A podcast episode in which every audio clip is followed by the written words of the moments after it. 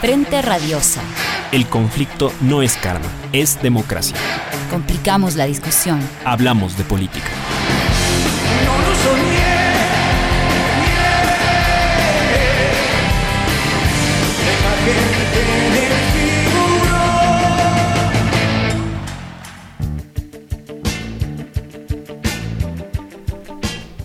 Bienvenidos todos y todas al tercer programa de Frente Radiosa, un espacio donde complicamos la política porque de eso se trata. Mi nombre es Jairén Noriega y me acompaña en la conducción Cristian Pino. Bienvenido, Cristian.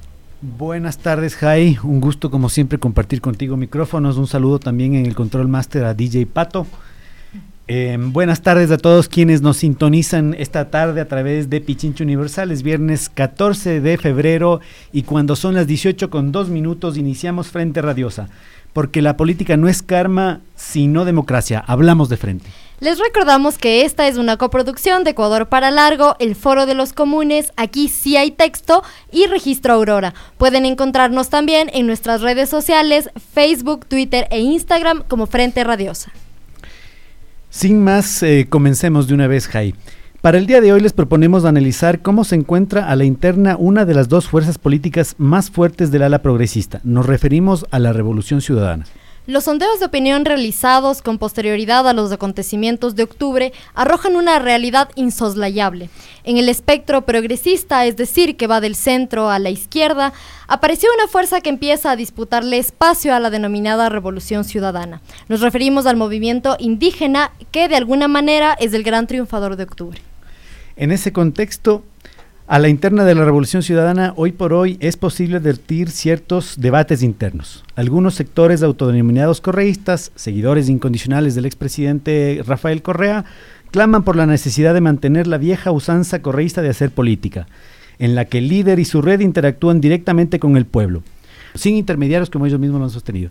La otra corriente vinculada al movimiento político está en una línea más orgánica a la militancia que demanda mayor autonomía y capacidad del movimiento respecto del líder. Para que el movimiento, eh, digamos que conduzca, para que el movimiento sea el que conduzca la intermediación con las bases y sus electores, y que además se encuentre en este contexto en condiciones de ampliar su espectro de apoyo más allá de sus filas. En este contexto, con la emergencia del movimiento indígena en el panorama electoral, con un líder fuera del país, un discurso de la década ganada real pero insuficiente electoralmente, la revolución ciudadana debe reflexionar y ajustar su modo de ser política o no. De cara al 2021, la revolución ciudadana debe cerrar filas o abrir frentes.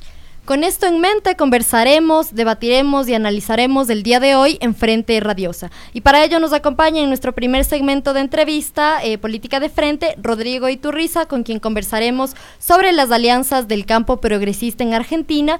Y en nuestro segmento de Política Radiosa analizaremos las perspectivas de la Revolución Ciudadana con Amanda Subiar, Selene López y Leonardo Arias. Sin más preámbulos, DJ Pato, damos inicio a Política de Frente.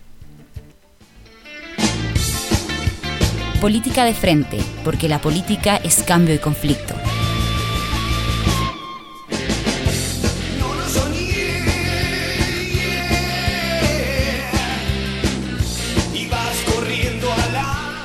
Recibimos a Rodrigo Iturriza, politólogo y máster en sociología política. Eh, Rodrigo es argentino, así que conoce eh, también mucho de frente la realidad de este país. Eh, con él analizaremos las alianzas del campo popular que tuvieron lugar en Argentina y que dieron como resultado eh, la elección del binomio Fernández-Fernández. Y bueno, también eh, pensarnos, y respecto a estas alianzas, Rodrigo, se puede pensar también en trazar algún tipo de paralelismo con la coyuntura actual que vive el Ecuador. Bienvenido, Rodrigo.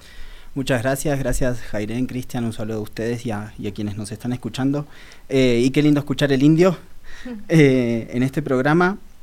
a ver, es, es, es complejo hablar de un paralelismo, sin embargo yo creo que hay algunos elementos para trazar una comparación en términos de similitudes y diferencias. En primer lugar, efectivamente, eh, hay un estado de cosas en el que el neoliberalismo avanza de una forma completamente acelerada en el Ecuador. Eh, de hecho, se ha sentado incluso en reformas institucionales. Esto ha pasado en la Argentina también.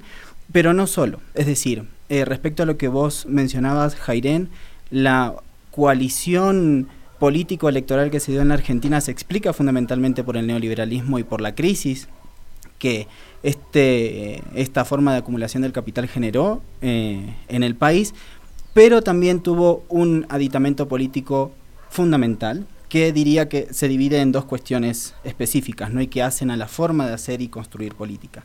Uno respecto al frente, digamos, externo de, del campo popular, que es bajarle un poco el tono a esta conflictividad antagónica permanente. ¿no? O sea, el antagonismo durante un tiempo le había generado ciertos problemas al peronismo kirchnerista, por decirlo de alguna manera, para generar eh, un, campo, un campo amplio del ejercicio del poder y por otro lado, en ese sentido, bueno, se reincorporaron nuevos actores, nuevas demandas, esto fue fundamental. Y por otro lado, también cambió o se reorientó, si se quiere, la forma de hacer política dentro del frente. ¿sí? Es decir, eh, el, neoliberalismo que se aplicó, que es similar al que se está aplicando en el Ecuador, no es la condición exclusiva. ¿Existen esas otras aditamentos, esas otras condiciones en, en, el, en el Ecuador? ¿Tú ves una similitud también en otros aspectos más allá del neoliberalismo? Bueno, eso es un poco más complicado, porque por decirte algo, ¿no? Respecto a este cambio en la forma de hacer política dentro del ámbito interno de esta coalición, quien era, y bueno, algunos dirían hoy todavía, quien era la, la líder de este proceso político del peronismo kirchnerista, por llamarlo de esta manera, para ser lo más específico posible, eh, realizó unas fuertes autocríticas, ¿sí? Eh, respecto de no solamente del ejercicio de su poder político y de las medidas adoptadas cuando ella estuvo en el gobierno encabezando la primera magistratura del país, sino también respecto de la gestión de la política, ¿sí? Es decir, en la forma en que ella y sus organizaciones más cercanas se acercaron a las otras organizaciones. Eso me parece que hoy en día todavía falta. Sin nombrar además que el campo posible de la acción de las organizaciones en la Argentina es mucho más amplio que en Ecuador. La intermediación política del campo popular en la Argentina es mucho más sustanciosa, más poderosa, tiene capacidad de negociación. De hecho, esta misma autocrítica que Cristina hace, la actual vicepresidenta de la Nación, eh, es también producto de ese poder de negociación de esos actores. Y respecto a lo que vos decías al principio, eh, la autonomía no es algo que precisamente se demande o que no solo se demande, la autonomía es algo que se ejerce. Y por tanto, estas organizaciones en Argentina han sabido construir poder propio para poder eh, digamos, marcar, claro, marcarle la cancha a este liderazgo y que no todo esté cernido por su decisión. Eh, tú nos has hablado de los gestos, un poco de autocrítica que ha tenido eh, Cristina Fernández y claro, también un poco bajo el eslogan eh, del peronismo que tiene que ver con decir ubicar a primero la patria, después el movimiento y por último los hombres. Es más, Cristina Fernández lo dijo a una mujer refiriéndose a sí misma y eh, intentando eh, pensar también en el Ecuador, qué gesto eh, de su líder en términos de, hablando del correísmo, qué gesto de su líder requeriría esta organización política para pensar en la formación de un frente. Bueno, yo creo que hay dos cosas fundamentales acá, ¿sí? En primer lugar, efectivamente, la autocrítica es necesaria, pero no la autocrítica per se, ¿no? Es decir, no solamente el hecho de decir como, bueno, me equivoqué con decidir quién iba a ser el candidato a presidente, sino hacer una crítica respecto del modelo político que llevó a, cabo que hoy, por ejemplo, 46 de los legisladores que hacían parte de Alianza País formen parte del pacto de gobernabilidad neoliberal. Em, pero además cuestiones que tengan que ver con digamos, el ejercicio del poder, ¿sí? en su momento y las críticas que ha generado eso, ¿no? En qué medida fue liberal, en qué medida fue republicano, cuál fue el trato con ciertos actores, cuál fue el papel del gobierno en relación a la justicia, entre otras cosas, todas esas autocríticas existieron en, el, en, la autocrítica, digamos, del campo nacional popular en Argentina. Y por otro lugar, algo que no es menor y que es una autocrítica, digamos, eh, que tiene proyección programática, es la reincorporación de ciertas demandas y actores y concebir a ciertas demandas y ciertos actores como legítimos dentro del campo de la disputa política. Por citarte un ejemplo, eh, Cristina era antiaborto, luego votó por el aborto, eh, siendo senadora de la Nación, y hoy la Argentina es el primer país de América que tiene un Ministerio de Mujeres, Diversidades eh, y Políticas de Género. ¿No? O sea, eso me parece que es completamente fundamental, autocrítica y reincorporación de demandas. Y reincorporación de demandas por, por fuera, necesar, no, o sea, no, necesariamente vinculadas a las organizaciones políticas. Exactamente, no a las que hacen a esa misma intermediación que forma parte del pacto electoral. De acuerdo. Eh, Rodrigo, eh, muchos entendidos señalan que eh, el Frente Amplio en, en, Argentina no se constituyó sino eh, efectivamente hasta cuando Sergio Massa, un, peronista más bien moderado, entró al, o decidió ¿no? entrar al, Frente Amplio. ¿Qué, quién, cuéntanos brevemente, ¿quién es Sergio Massa? ¿Qué rol jugaba? ¿Qué orientación tenía? ¿Qué relación tuvo en el pasado con, Kirchner, con, Cristina Fernández? Y, y, y, lo que me gustaría que me respondas, eh, ¿quién es el Sergio Massa eh, criollo? ¿Quién es el Sergio Massa ecuatoriano? ¿Quién podría ser? ¿Quién representa esa figura? Qué difícil. Bueno, en primer lugar, para, empezar por, por el principio de tu pregunta, Sergio Massa es efectivamente un líder del Partido Justicialista de la provincia de Buenos Aires, que en su momento y ahora también maneja un, aparato electoral de relevancia en el norte del Gran Buenos Aires, en, en, el ámbito de la provincia de Buenos Aires, que concentra el 36% del padrón electoral nacional, es decir, su fuerza es fundamentalmente territorial, política, eh, de capacidad de movilización electoral. Pero en su momento fue, y esto es lo más característico, o sea, el hecho de que vos decías que efectivamente se pensó que el Frente de Todos estuvo cocinado, por decirlo de alguna manera, cuando Massa entró, en tanto Massa fue uno de los más acérrimos opositores a Cristina. De hecho, en 2013, 2015, 2017 se enfrentó electoralmente a la coalición de la que hoy hace parte. ¿No? Entonces, ese enfrentamiento era en términos de disputa de poder, programático, ideológico y demás. ¿sí? Eh, eso era entonces Sergio Massa. Y en su momento el aliado principal de Sergio Massa era Alberto Fernández. ¿sí? Es decir, que este proceso de unidad, y esto puede sonar obvio, pero hay que decirlo, la unidad se da entre diferentes. y Massa era el más diferente de todos, si, si se quiere decir, respecto de esta gran coalición. Ahora, una pregunta, cuando tú dices disputas ideológicas, ¿a, qué te, ¿a qué te refieres efectivamente? Por ejemplo, ¿Eran muy distantes ideológicamente Massa eh, y Kirchner? A ver, en términos de la radicalidad de ciertas medidas, sí. Por ejemplo, eh, con Cristina en Argentina hubo estatización de las líneas argentinas, estatización de IPF, eh, la ley de identidad de género, la ley de matrimonio igualitario, es decir, Sergio Massa es un poco más conservador que eso, pero también viene por el otro lado de la forma de ejercer la política. Sergio Massa es más del orden republicano y de conseguir gobernabilidad pactando, y Cristina es un perfil mucho más jacobino en ese sentido, ¿no? Entonces, en esas, en esas dos instancias. Ahora, yo no sé si decirte eh, que haya alguien parecido a Sergio Massa acá en Ecuador. El asunto es que lo fundamental para pensar en esto es que un proceso de unidad de un campo popular requiere de la presencia de sectores y actores que no necesariamente se llevan bien, que son fundamentalmente distintos y que se unifican en función de un interés común compartido, que no tiene que ver necesariamente con una cuestión programática, sino con cuestiones como defender el Estado de Derecho, eh, no seguir endeudándose al, al, nivel en que se estaba endeudando, eso es lo que pasó en Argentina, ¿verdad? Este, entonces, en ese sentido, creo que Ecuador debe, debe ver cuál es eh, el actor, el sector, el territorio fundamentalmente que se haya opuesto al correísmo eh, en alguna medida y reincorporar, reincorporar reincorporarlo perdón, en, en un término en los que se pueda generar una alternativa política viable.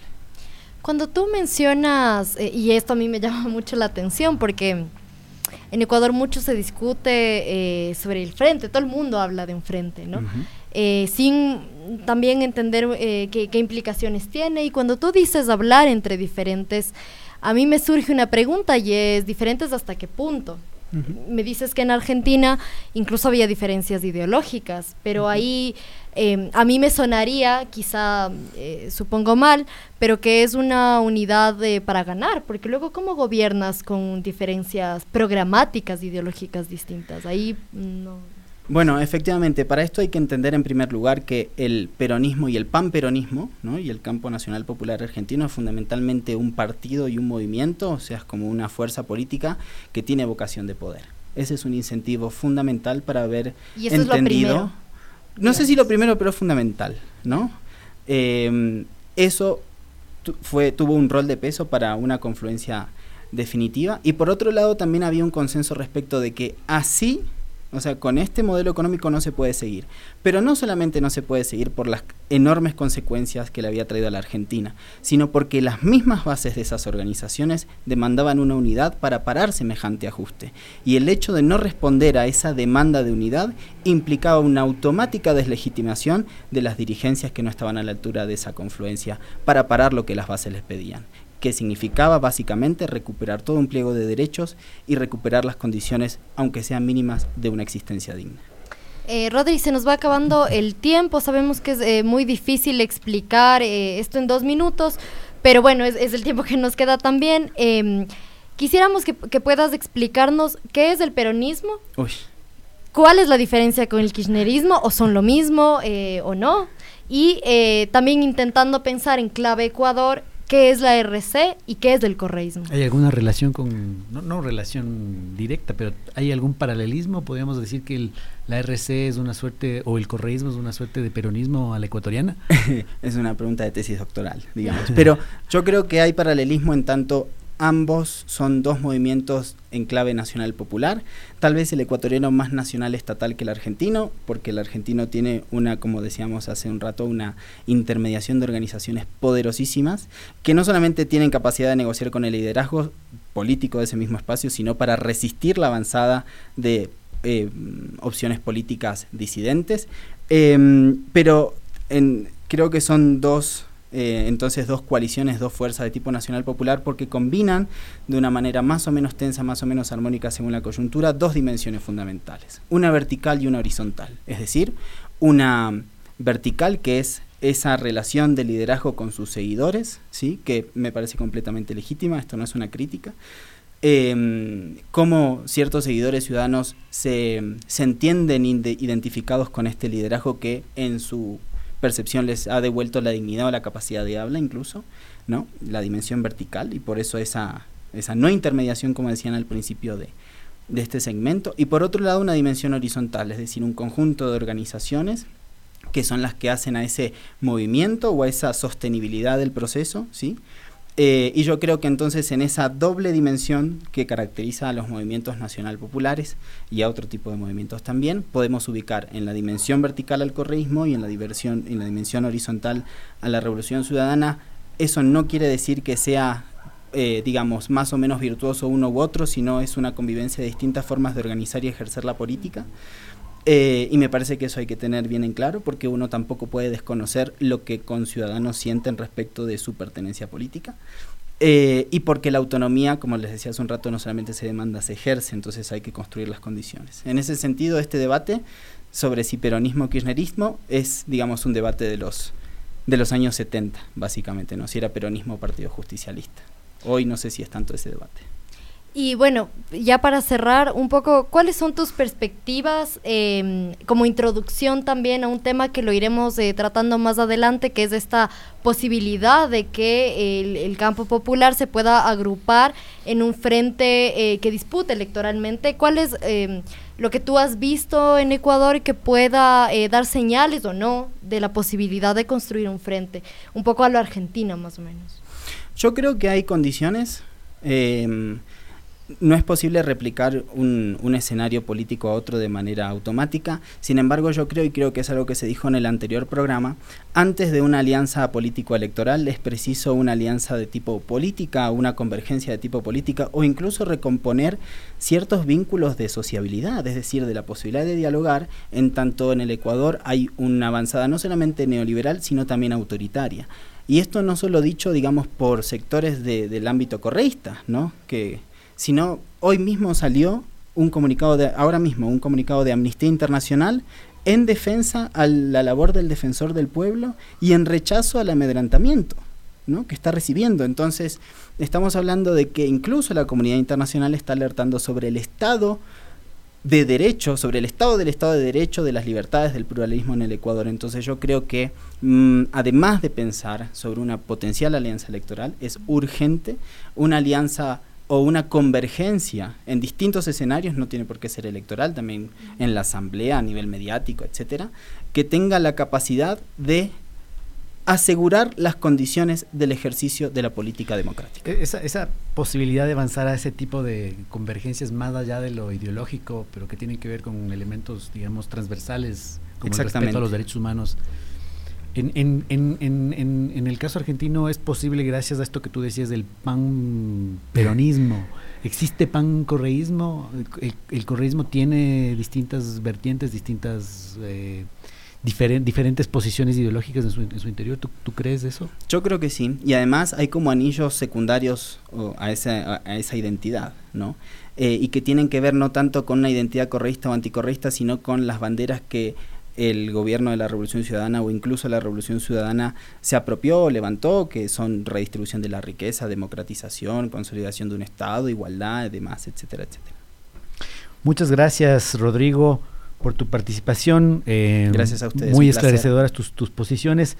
Sin pausa y sin tregua pasamos a nuestro siguiente segmento. Por favor, DJ Pato, es hora de política radiosa. Política radiosa. Agitamos la política. De eso se trata.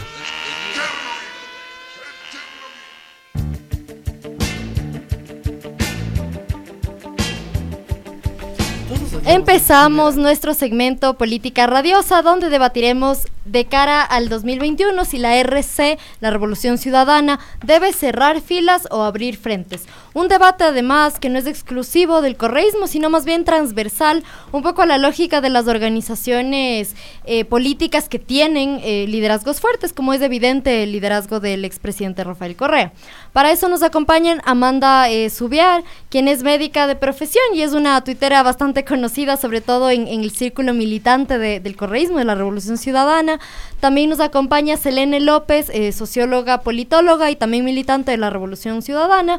Y Leonardo Arias, economista y miembro del Foro de los Comunes. Bienvenidos a, todos y a ti, Selene, ¿qué tal? Amanda nos acompaña desde Guayaquil, vale la pena decirlo, ¿no?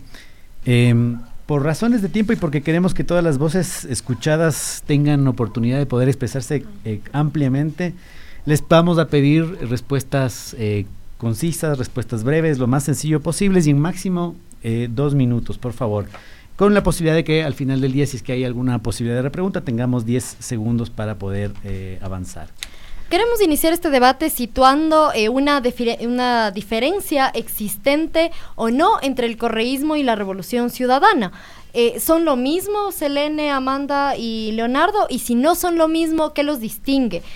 hacemos esta pregunta además porque hay voces a la interna del propio movimiento eh, son las que han planteado la existencia de estas dos vertientes políticas. Entonces, bueno, queremos escuchar su, apreciación. Leonardo. Eh, bueno, yo creo que, a ver, hay que entender que eh, correísmo y revolución ciudadana como tal, evidentemente, no pueden existir el uno sin el otro.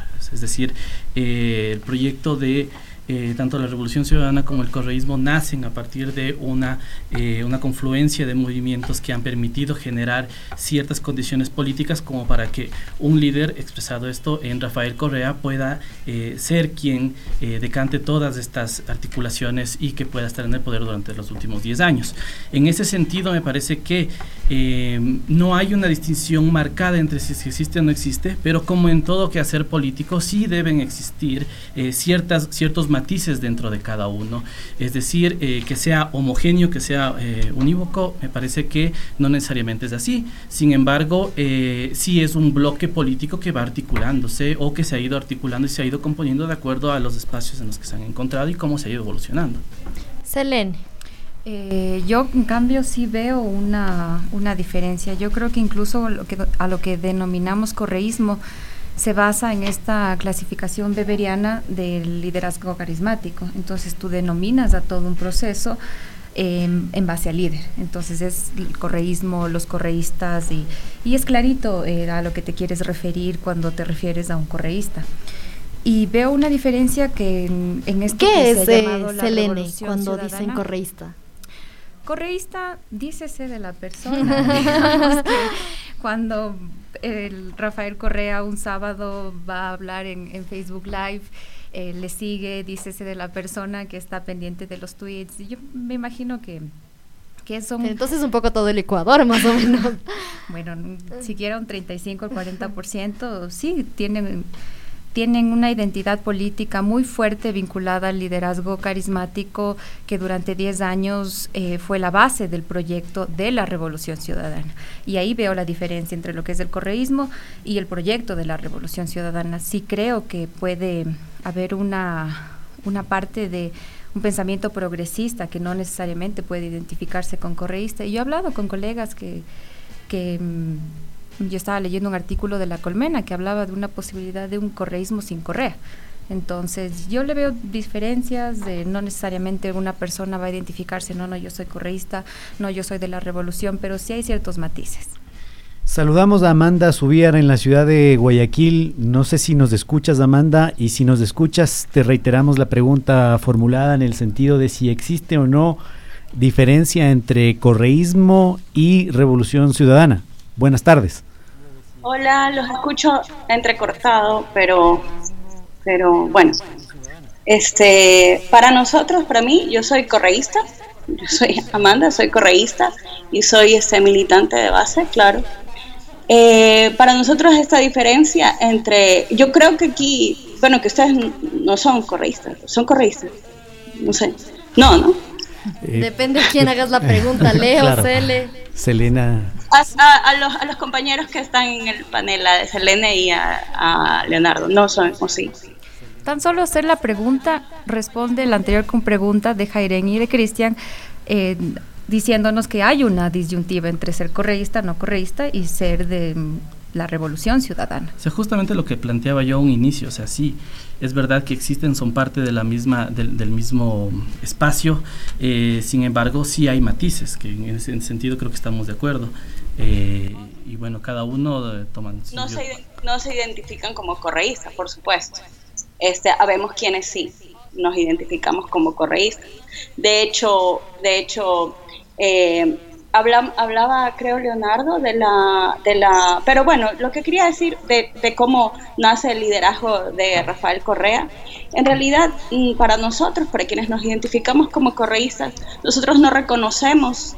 Eh, reconocemos todo nuestro pensamiento político desde su liderazgo y desde todo lo que se construye a partir de eso en los últimos 10 años. Eso es básicamente. Entonces, no reconocemos, eh, así nos identificamos. Para los correístas es, es así. Eh, no, tiene mayor, no tiene mayor disyuntiva. Y luego la revolución ciudadana, el proceso, las demás cosas que se han hecho, pero eh, muchas veces por desde ese liderazgo, por la voluntad y, por, el, por, el, por el pensamiento que eso nos ha generado a nosotros. Muchas gracias Amanda por tu respuesta. Eh, tenemos que hacer un corte comercial. Eh, DJ Pato, por favor, al corte comercial. Gracias.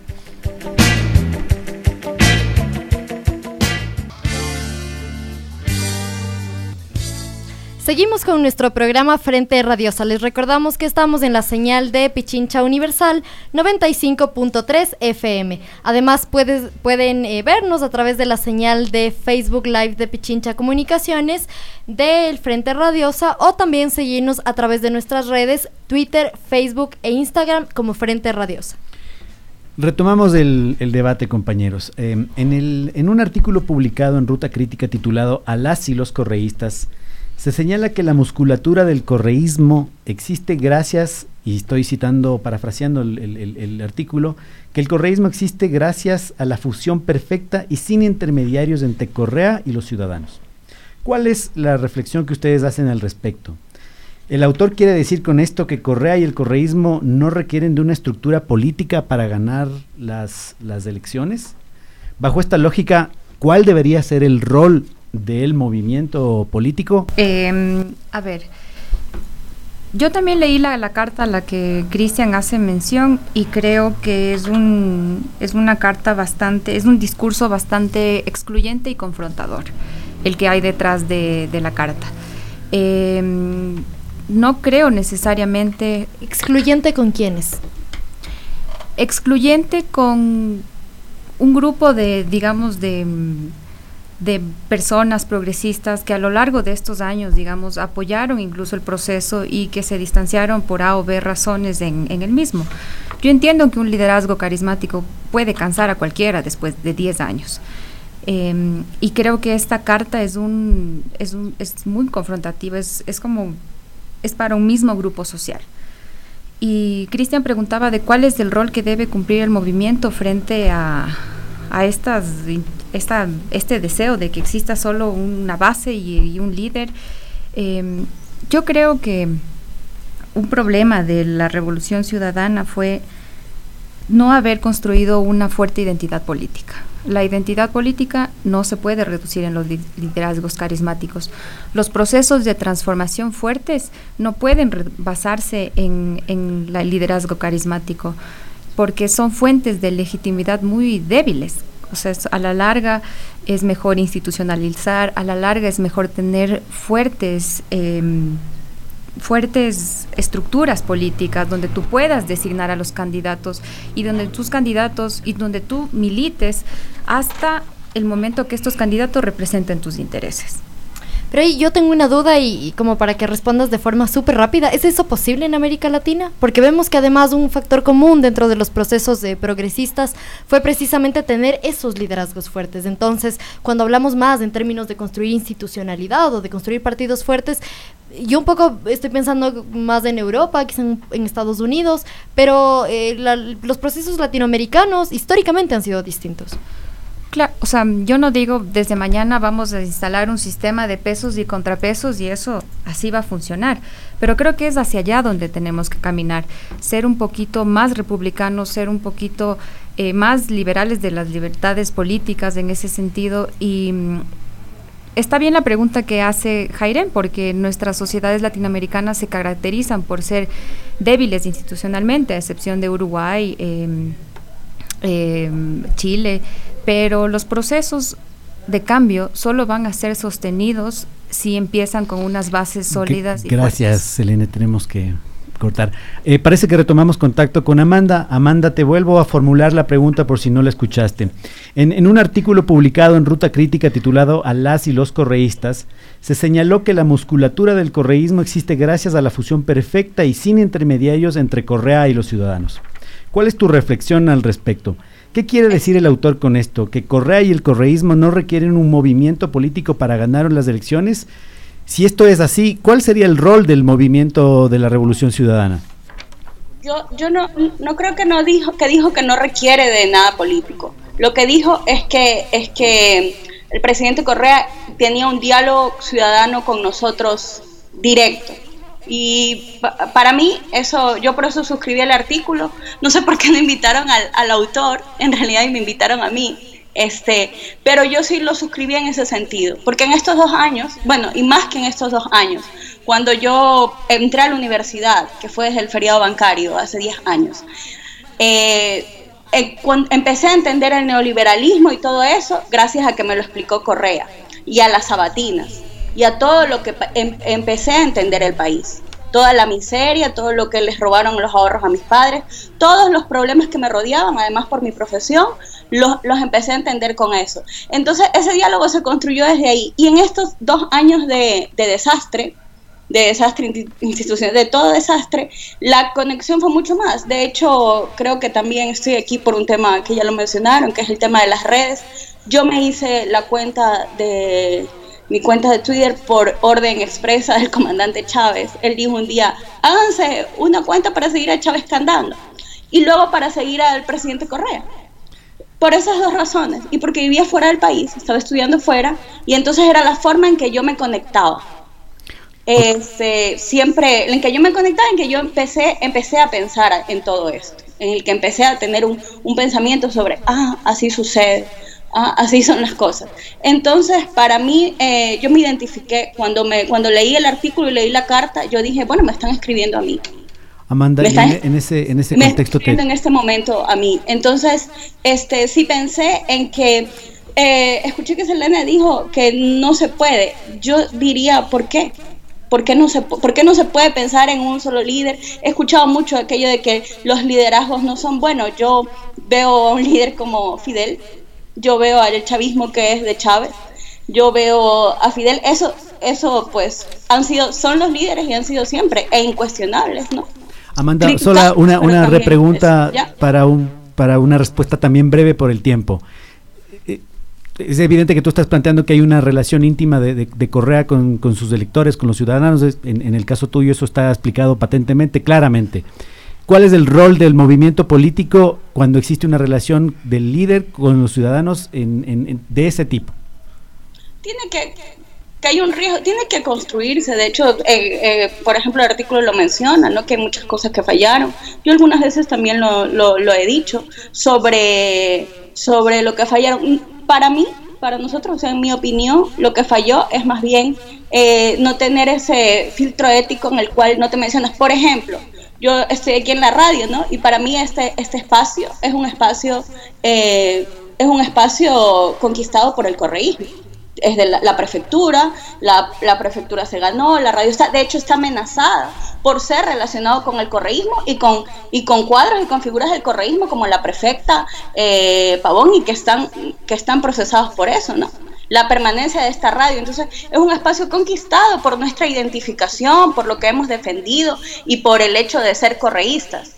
Más que por porque los ataques a la revolución ciudadana, que son los del resto de, a, a, lo, a lo que ha conquistado la revolución ciudadana y a los derechos, pues son otros, han sido otros, ¿no? O sea, hay que, habría que, diferenciar todo lo que, todo lo que ha sucedido. Entonces, eso, eso por ejemplo, yo veo que, que el riesgo, yo veo más bien riesgos en no reafirmarnos, en no reconocer, en, en pensar que, yo más bien riesgos los veo en eso.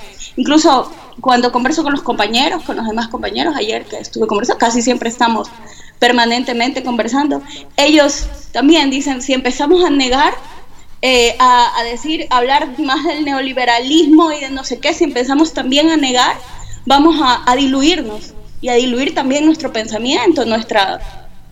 Es nuestra lucha. Muchas gracias, Amanda. Eh, Leo, ¿cuál es tu respuesta? Bueno, yo quiero retomar dos cosas que he escuchado a mis eh, compañeras. Un poco, a ver, me parece que estamos eh, hablando bastante desde el deber ser. Eh, y en este sentido me gustaría un poco retomar eh, lo que decía eh, Rodrigo, si no me equivoco, quien estuvo en el segmento anterior. Es un poco, debe existir y, existe una lógica entre una lógica vertica, de verticalidad y de horizontalidad. O sea, lo que debemos tratar de entender es que cuál es el rol que debe tener el movimiento en este momento o la estructura en este momento, es tratar de generar que este liderazgo del cual se está planteando sea un liderazgo democrático, de, más democrático todavía, un liderazgo democratizado, eh, donde existe una deliberación. Eh, hay que recordar que esa es la base de la izquierda como tal, es decir, eh, sentarse en una mesa, deliberar y después sacar una lógica de decisiones y acciones que se van a tomar. en este sentido, evidentemente, pueden existir tensiones dentro de estas deliberaciones, es algo normal, es un proceso que se hace dentro y que se tiene dentro de, dentro de la política. Pero es un hecho que coexisten ambos, es un hecho que existe un, liderazgo eh, marcado por eh, el expresidente Correa, un liderazgo marcado también por el proyecto de la Revolución Ciudadana, y estos dos son los que en este momento se están sentando a dialogar qué hacer en las próximas elecciones, básicamente. Entonces, en ese sentido, es, es un proceso normal. Sin embargo, se debe interpelar a que esto sea cada vez y siempre se aposte a, apueste a ser un proceso democratizadar es más por ese lado. Democratizadora la interna, quieres decir. Exactamente, o sea, es, no quiero decir que con esto que no exista. no lo ha sido? Yo creo que en, cierto punto lo ha sido, lo ha sido bastante, eh, pero eh, debemos seguir avanzando un poco en la línea de lo que estaba también eh, planteando Selene, o sea, es decir, una lógica también de pesos contra pesos en los cuales se pueda tener una estructura, una, una estructura que intermedie entre este, este, este líder carismático y básicamente la ciudadanía como tal. O sea, la ecuación no me parece que es tanto ciudadanía, eh, un poco el correísmo es igual a Correa, no necesariamente es así, me parece que ahí existen unas articulaciones políticas y es una conformación de estructuras que están planteadas dentro de estos espacios. Desde su perspectiva, eh, tanto Leonardo como Amanda, Selene, el movimiento que cobija electoralmente el correísmo, es decir, la revolución ciudadana, ¿está en posición de disputarle al líder la intermediación con la gente? ha trabajado con las bases para tener ese reconocimiento. Eh, y claro, una pregunta que no puede estar desconectada de eso es si el exilio del expresidente Correa favorece esta posibilidad o más bien con él fuera el barco se ha quedado sin timón. Eh, Amanda. Este, yo la verdad es que no, entiendo, lo que no entiendo es por qué habría que disputar. Parecería que, que está mal que él hable directamente con nosotros y que nosotros eh, no, entiendo por qué, por, qué, por qué habría que disputar eso, ¿no? No, no, no lo veo, o sea, no veo que no puedan estar los demás. De hecho, se ve que están. Hay dos, las dos candidaturas que se presentaron, las dos prefecturas, los dos espacios que se han ganado, eh, han existido y está él. Y nosotros hemos, hemos ido por eso, ¿no? hemos, hemos continuado. Eh, no, no veo que, no veo que, cuando nosotros hablamos entre compañeros, no veo que, que esa, que esa, que lo veamos como un problema. Más bien lo que queremos es que exista una, una construcción sobre las cosas que hemos, una construcción de, consensos, sobre las cosas que hemos conquistado. Por ejemplo, lo poníamos ayer de ejemplo el Hospital del Guasmo. El terreno lo consiguió la ciudadanía y el liderazgo del presidente para construir ese hospital y los moradores del Guasmo. Pero luego ese proceso no ha continuado en seguir empoderándose de lo que pasó con la construcción del hospital. Hay, por ejemplo, hay muchos, muchos, muchos otros ejemplos sobre eso. Pero eso se construyó eh, en el correísmo, no fue impulsado por eso. Iba a haber la construcción y el pueblo se organizó para, para, para, para conseguir ese terreno que tardó como tres años solamente en encontrar, de mucha obra, y que eso unía a la gente. Esa gente es la que, es la que decimos nosotros nos hemos quedado, las que, la que seguimos y los que evidentemente este, estamos conectados directamente con el presidente en la defensa de los ataques que tiene, sus colaboradores y de toda la, la, demás destrucción. No veo yo que un problema, los compañeros que le apoyen y las demás cosas, no veo que, que sea un problema. Las demás fuerzas progresistas, las demás, las demás fuerzas progresistas, de hecho, o sea, si se habla solo de elecciones, si se habla solo de elecciones, pues para estar en, para ganar la primera vuelta, el correísmo necesitaría 10 puntos más. Tenemos ese 30% en el cual yo me ubico, que es el 30%, 25 a 30% duro. Con otros 10 puntos, pues ganaríamos. Entonces, los, las demás fuerzas progresistas, pues, eh, si quieren, podrían unirse. Y si se necesita otra construcción, ahí sí podrían entrar, buscar frente. Eso, pues, se me escapa de mis conocimientos, pero pero eso podría suceder, claro. lo, que no, eh, lo que no podemos es nosotros perder esa identidad. Si bien tenemos que avanzar en construir, en entrar a nuestros conflictos, en seguir construyendo de lo que ya, se de lo que ya conquistamos, en toda la defensa de, de, las cosas que ya, que ya hicimos como pueblo. Ya, una repregunta, eh, y es que eh, una puntualización primero. Creo que es importante mencionar que em, problematizamos en la medida en que es, es, un debate, mm, que no es bueno ni malo. Yo creo que el debate es importante y por eso estamos aquí en una radio pública, además, como tú mencionabas.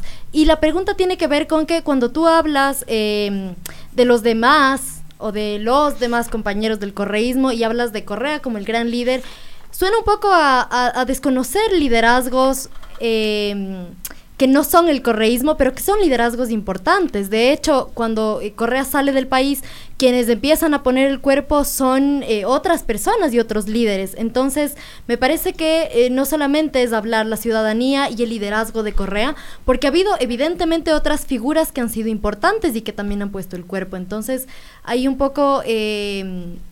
¿Cuál es el rol, no, del movimiento que es como estas demás personas?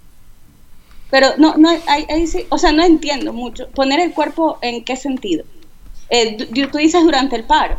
Durante toda la persecución que ha venido post eh, Correa fuera del país. Claro, pero porque, pero por el correísmo, dices. No, ahí, ahí no, no entiendo. En, ¿Cómo dijiste? Poner el cuerpo. Sí, yo pienso que sí, pero eso es algo, o sea, en qué, en qué, en qué, en qué se, o sea, cuál es la, el, bueno, dice, ah, se problematiza, pero no estamos enfrentados en eso.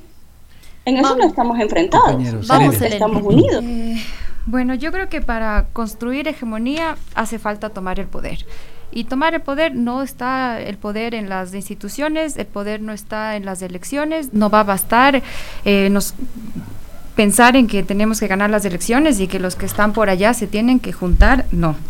O sea, yo creo que los líderes no son eternos y tenemos que generar nosotros procesos más amplios de, reflexión, procesos de, ver en qué cosas nosotros tenemos en común y qué consensos podemos construir.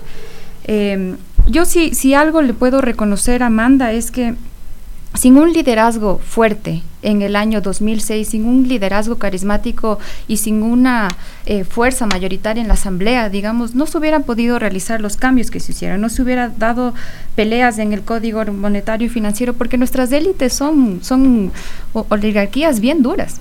O sea, son, imagínate, el otro día estaba leyendo un paper que nuestras oligarquías económicas ganan menos ahora que en el gobierno de la Revolución Ciudadana y prefieren que, que, las cosas, o sea, prefieren estar un poco, perder un poco menos de recursos con tal de mantener el poder político. Entonces es, es, un problema nuestras oligarquías y yo entiendo que se necesita un liderazgo fuerte al inicio para poder un poco eh, generar instituciones, para poder de alguna manera establecer un modelo de bienestar. Pero ahora es la oportunidad de generar algo más. Leo. Bueno, yo creo que, a ver, partamos por el hecho de que sí, evidentemente se reconoce, se reconoce un liderazgo eh, dentro del de, eh, proyecto de la Revolución Ciudadana. Eh, el, el, el, el meollo del asunto está en cómo se gestiona la política, es decir, en cómo llegamos a articulaciones más allá de la interna del movimiento como tal, además de... Eh, es decir, cómo, cómo se articula eh, la estructura, cómo se articula el proyecto a nivel territorial eh, y Evidentemente, en esas condiciones hemos, hemos podido evidenciar, siendo autocríticos también, que eh, estas, estas particularidades de cómo se gestionó la política tampoco es que han sido las más favorables que digamos. Es decir, en este momento tienes un proyecto que se suponía tenías un, número de asambleístas, los cuales después tuvieron una ruptura, eh, y se debe más o menos a que esta ruptura eran básicamente ciertas alianzas territoriales que a la final terminaron yéndose con quién tenía o quién manejaba los, los cordones de poder en este, en este momento, que es el actual gobierno.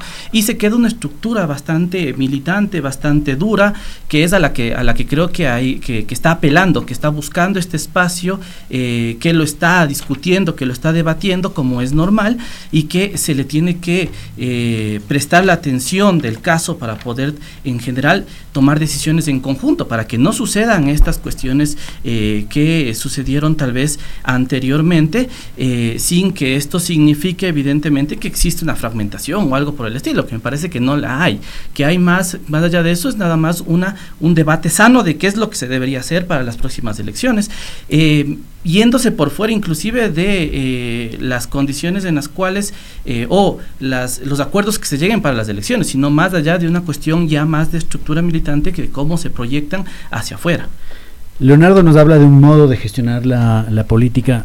La pregunta, la siguiente pregunta es, ¿ese modo de gestionar la política del correísmo durante los dos, o sea, durante los últimos 10 años, o tal vez durante los últimos, el último periodo, eh, tuvo como consecuencia la elección de litardos, de Mendozas, que después terminaron eh, traicionando un proyecto político y poniéndonos en una situación eh, compleja? Eh, bajo, esa, bajo ese presupuesto, que es una pregunta que se les formula, ¿la Revolución Ciudadana debería reformular su forma de hacer política? ¿De qué manera? ¿Cómo? cómo ¿Cuál debería ser ese cambio en su, en su reformulación de hacer política?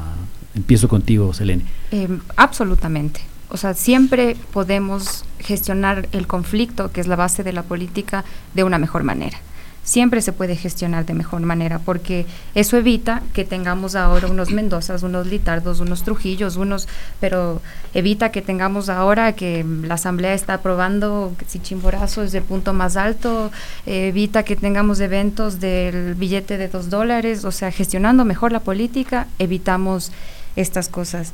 Y yo creo que es gestionar mejor la política. justo iba a decir eso, para, para hacerlo fácil. Gestionar mejor la política es, y aquí les voy a dar un ejemplo, yo creo que un militante es, no es un hincha de, fútbol. O sea, un hincha de fútbol, digamos yo, que le voy a ver al Nacional, si pierde estoy ahí, si gana estoy ahí, si pasa estoy, si se equivoca, si se equivoca estoy. Pero un militante, un militante tiene que estar en un proyecto político hasta que sus intereses sean representados. Esa es la forma de gestionar la política que yo creo que debe mejorar y que no, no, no, no se ha hecho antes. Gracias, Elena Amanda. ¿Qué opinas tú? Este, yo quería decir que nosotros no, no hemos dejado nunca de criticar. De hecho, hemos resistido criticando, nos hemos quedado criticando incluso cuando eh, se decidió por, por todo el desprestigio que ya tenía el vicepresidente Glass y cuando él ya fue preso, que fue el primer preso político, este, no dejamos de, decirlo y hay mucha gente que lo dijo y hoy en día la gente que trabajó y que estuvimos en la elección, en la segunda elección del Consejo de Participación Ciudadana aquí en Guaya, la gente que trabajó decía, cuando elegimos a Lenin, cuando lo apoyamos, nos preguntábamos en el puerta a puerta si estábamos haciendo bien también. Y sí, comparto con, con, lo que dijo Leonardo, comparto con ambos en el tema de que de la gestión, del tema de las alianzas territoriales y de todo tipo de alianzas, sobre debatir sobre bajo qué, qué parámetros, no solamente eh, eh, políticos, éticos, eh, yo, yo, decía, este, dicen, los cuadros son infiltrados, y yo dije una vez, no es que son infiltrados, nunca se los filtró, no pasaron ningún ningún filtro, o sea, llegaron y ya está, en, la Revolución Ciudadana había de, había de todo. pero quienes, quienes estuvimos, y bueno, ahí sí, sí, si se me ve un poco como hincha, me pueden disculpar, pero quienes estuvimos, recuerdo, en la explanada del MAC, donde nos apagaron la luz en el primer discurso cuando, cuando Machi Rafael renunció al Ministerio de, de Economía y en, la, en, el, en, el, en el MAC, en Guayaquil, él dio su primer discurso y nos apagaron la luz, nos apagaron el aire, salimos a la esplanada y volvimos ahí, y volvimos a estar afuera y escuchamos el primer discurso político de él. Quienes estuvimos, antes de que sea ni siquiera candidato ni nada, quienes estuvimos ahí somos los que seguimos estando, los que siempre nos dijimos correístas. Y por ende no vamos a renunciar a construir estructura desde dentro, a que esa estructura, al liderazgo del presidente, no lo vamos a renunciar hasta que incluso él lo diga, y, no vamos a, renunciar a que el correísmo tenga síntesis, cada vez más síntesis, que tenga cada vez más debate como esto y que esa gestión sea criticada, sea autocrítica y sea corregida. Sí, no, no vamos a renunciar porque para mí, por lo menos, y para muchos, no es una cosa de aquí me voy y mejor que vengan los de fuera a decirnos cómo, los que no son correístas, a decirnos cómo hacer porque nosotros tenemos que también envalentonarnos, reconocernos, identificarnos y decir, para mí eso es vital. Si no, nos diluimos y nos acabamos, ¿no? Entonces, y si se acaba, será también porque nosotros, pues, perdamos eso y no, y no eso. Además, todavía no hemos renunciado a que el presidente, hablaron del exilio, a que el presidente esté en la papeleta. Muchas gracias. Todavía estamos para eso y a que vuelva a gobernar. Leo, tu reflexión. Bueno, a ver, em, coincido con Selene en el hecho de que eh, siempre es perfectible, eh, es decir, la forma de, gestionar la política eh, en, este, en esta ocasión puede ser mucho más virtuosa. me parece que en este sentido se debe buscar em, una lógica, a ver, que creo yo que las articulaciones hacia afuera son bastante siempre acertadas en el sentido en el que te dan esta posibilidad de generar una coalición para poder gobernar. Eh, me parece que en cierta forma eh, muchas de las coaliciones que se dieron estaban dadas en ese sentido. Sin embargo, evidentemente como es política, estas cuestiones pueden cambiar, eh, pero yo insistiría en el hecho de que en el momento en el que se desee o que se esté pensando articular hacia afuera para poder generar una cuestión de unidad, una cuestión más amplia eh, por, eh, por, fuera de la revolución ciudadana, eh, se tenga que articular también a la interna, tomar decisiones de forma democrática y de esta forma generar ciertas articulaciones que tengan beneficios, sobre todo para recuperar la institucionalidad que se ha perdido, sobre todo para recuperar los espacios y los derechos sociales que se han perdido y en este sentido es, o sea, es necesario eh, ser autocríticos, pero tampoco eh, hay que caer eh, en, estos espacios de la autocrítica que permitió gobernabilidad a este, al, gobierno actual. Es decir, hay que pensar también cómo se, cómo se maneja y cuáles son las líneas, y esas líneas las define evidentemente el movimiento en conjunto con, con, con, con su, con su líder, porque no podemos, una cosa es ser autocríticos y ser parte de la oposición, y otra cosa es ser autocríticos y al mismo tiempo haber dado gobernabilidad durante todo este tiempo y ya, está, ya estamos viendo en qué estamos, o sea, una decadencia completa de las instituciones y encima de eso una precarización básicamente eh, de los aspectos sociales. Vamos a sus reflexiones eh, finales, tienen un minuto, Selene. A ver, eh, yo diría que cualquier victoria política requiere previamente de pequeñas victorias culturales en los medios de comunicación, en los barrios, en la actividad eh, cotidiana, en las familias. Y está bien reflexionar sobre los prospectos electorales de la Revolución Ciudadana como uno de los principales partidos progresistas, eh, pero para alcanzar hegemonía siempre va a faltar más. Leo. Yo creo que, eh, a ver, básicamente tenemos que entender que las, las, discusiones, los debates que se están dando dentro de eh, la revolución ciudadana, entre estas cuestiones de verticalidad y horizontalidad, entre las posiciones del líder carismático, como lo planteaba Selene, y las cuestiones más estructurales del, del movimiento, del partido, eh, yo creo que este debería ser, debería de encantar en una posibilidad de una unión, de ampliar el horizonte con la condición o con la posibilidad de generar eh, una alianza con aquellos que están pensando en recuperar los derechos sociales perdidos, pero también teniendo límites ahí en los que han generado un proceso de gobernabilidad del actual gobierno. Amanda. Eh, es evidente, como han dicho los compañeros, es evidente que el correísmo, que nosotros, que la revolución ciudadana y que el correísmo, para mí lo mismo, el correísmo, necesitamos ampliar. No solamente de forma electoral, sino de forma eh, en general, en lo ideológico, en la construcción, todo, todo el mundo tiene que venir, todos los sectores progresistas tienen que venir a construir no obstante, este, para nosotros es, vital el reconocimiento, es vital, para mí es vital que, que, nos, que nos reconozcamos, que nos sigamos identificando y, y en construir esa estructura desde los que nos, nos llamamos y no tenemos ningún complejo, ninguna ninguna vergüenza en identificarnos, en decir que yo soy de Correa. Muchas gracias, muchas gracias Amanda, agradecemos a todos nuestros invitados. Eh, Solo la deliberación y el debate va a provocar o va a generar la, la, unidad, porque la política es cambio y conflicto. Esto fue Frente Radiosa. Nos vemos el próximo viernes. Gracias. Una coproducción del Foro de los Comunes, Registro Aurora y Ecuador para Largo.